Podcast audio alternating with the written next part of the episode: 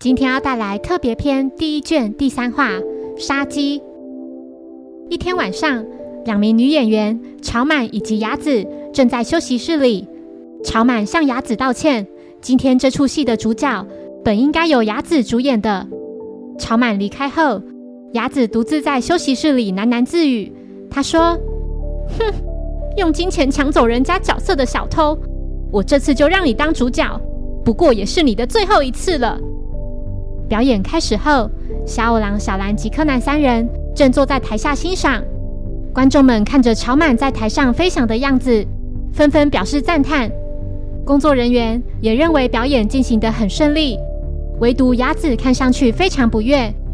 朝满虽然在舞台上光芒四射，但内心却很不是滋味。自己绝对不是故意要抢雅子的角色，因为先前和家父提到自己想演出在空中飞行的角色。没想到他就拜访了剧团的团长，家父是该剧团的赞助者。一段时间后，朝满在台上开始了一段较长的独白。不久后，雅子的双眼怒视着舞台，他相信这一次一定会成功。这时，舞台边的控制阀有些异样，紧接着，朝满头上的电灯重重地砸向他，血迹四处飞溅。台下的观众们。目睹了这触目惊心的一幕，伴随着一阵阵尖叫声，小狼要求工作人员赶紧放下布幕。他和柯南两人立刻跑到台上，朝满当场死亡，演出因此中断。工作人员表示，问题在于控制阀松脱。柯南在角落发现了演员飞翔时所穿的衣服，以及吊在上面的钢索。他向小五郎提到，刚才朝满飞翔时。所用到的钢索有奇怪的裂缝，似乎被人用刀子划过。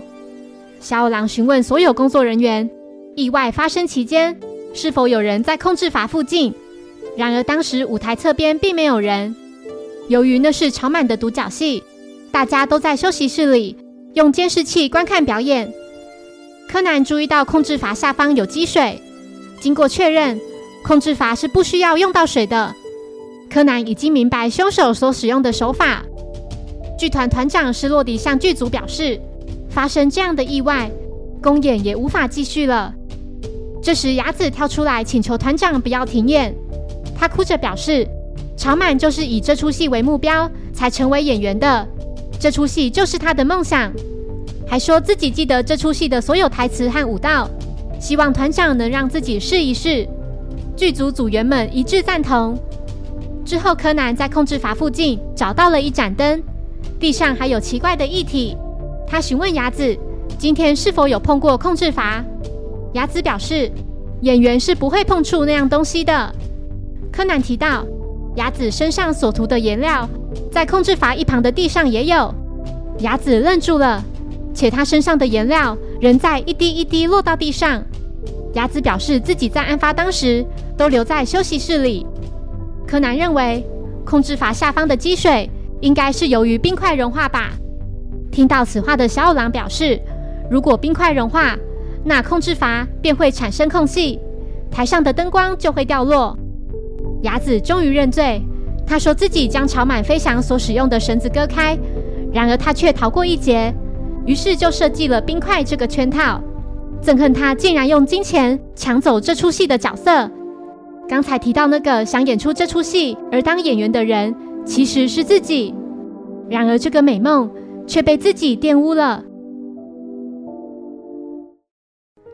谢谢收听，如果喜欢本节目，欢迎小额赞助给我支持，谢谢。那我们下一集再见，拜拜。